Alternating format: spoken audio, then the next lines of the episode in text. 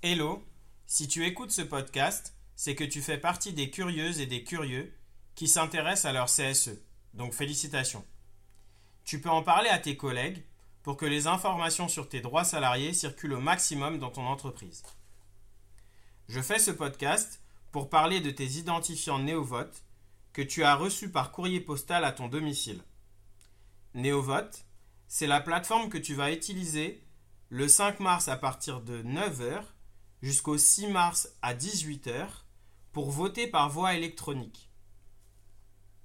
Je te conseille vivement de les prendre en photo, tes identifiants, pour ne pas avoir à les chercher lorsque tu vas vouloir voter. En fait, il y a déjà pas mal d'étapes à respecter pour voter par voie électronique sur NeoVote, donc tu peux au moins t'épargner ça dès maintenant.